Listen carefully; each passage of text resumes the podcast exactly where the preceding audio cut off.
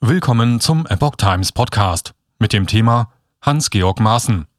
Putin ist skrupellos, aber durchaus rational und berechenbar. Ein Artikel von Steffen Munter vom 9. März 2022. Im Interview spricht Hans-Georg Maaßen über Putins Psyche, die Atomwaffengefahr und propagandistische Fallstricke. Angesichts weittragender Entscheidungen im Zusammenhang mit dem Ukraine-Krieg hat Deutschland offenbar ein Problem. Nach Ansicht des ehemaligen Verfassungsschutzpräsidenten stehe das Land nach der Wahl mit vielen Berufsanfängern in der Regierung da, während jene mit großer Erfahrung diese verlassen hätten. Es sei nicht überraschend gewesen, was sich in der Ukraine abspielt. Es habe sich in den letzten Monaten bereits angebahnt und auch, dass der russische Präsident Wladimir Putin der Chinesen wegen die Olympischen Spiele abgewartet hatte, sei absehbar gewesen. Diese Ansicht teilte der ehemalige Präsident des Bundesverfassungsschutzes Hans-Georg Maaßen in einem Videointerview mit dem Journalisten Boris Reitschuster mit. Maaßen geht davon aus, dass es Putins Plan ist, die Ukraine in den russischen Hegemonalbereich zurückzuholen.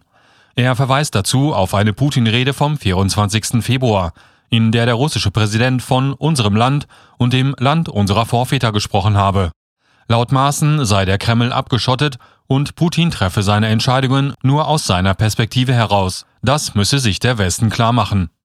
Dabei hält Maaßen den russischen Präsidenten und ehemaligen Chef des Inlandgeheimdienstes FSB, zuvor bekannt als KGB, keineswegs für wahnsinnig, sondern nehme ihn als jemanden wahr, der skrupellos sei, aber durchaus rational und berechenbar.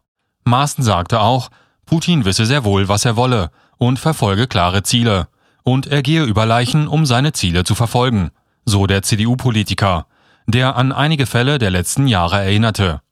Der tödlich verlaufende Polonium-Mord an Litvinenko und die beiden beinahe tödlich verlaufenden Fälle Skripal und Nawalny, bei denen das russische Militärnervengift Novichok zum Einsatz kam. Atomwaffeneinsatz möglich?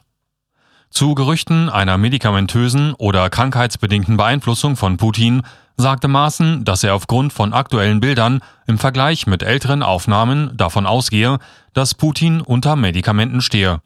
Inwieweit die Medikation und seine Grunderkrankung Einfluss auf seine Psyche haben, kann man letztendlich nur mutmaßen und spekulieren, so Maaßen. Nach seiner Ansicht müsse man Putins Atomwaffendrohung durchaus ernst nehmen, und er habe keine ethischen Bedenken, diese Karte zu spielen, wenn es zu einer konventionellen bewaffneten Auseinandersetzung mit dem Westen kommen sollte, so Maaßen. So alt wie der KGB, die Nazikeule.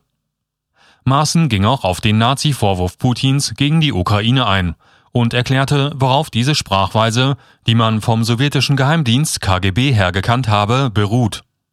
Alle, die im Grunde genommen nicht auf der Seite der Kommunisten standen, waren Nazis, Faschisten und so weiter, die ausgerottet und bekämpft wurden, also vernichtet wurden. So Maaßen.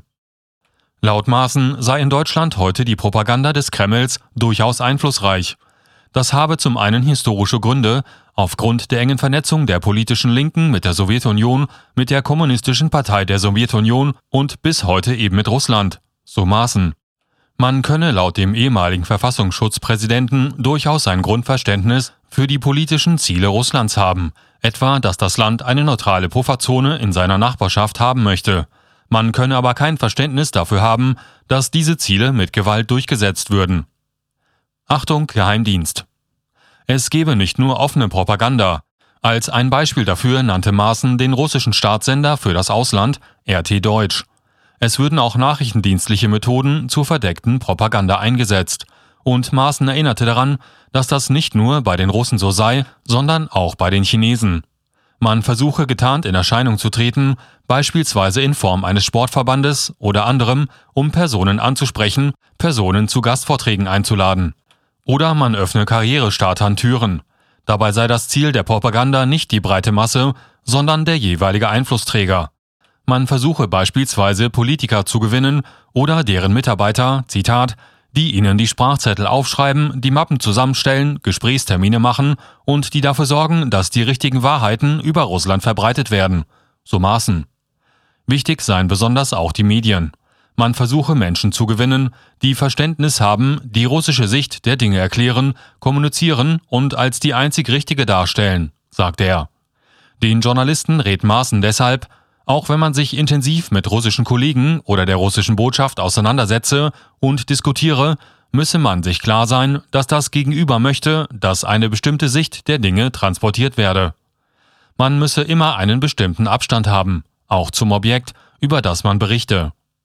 Ich bin ein Verfechter einer offenen Berichterstattung und bin dagegen, dass man grundsätzlich sagt, Cancel Culture, bestimmte Positionen werden nicht vertreten. So Maßen.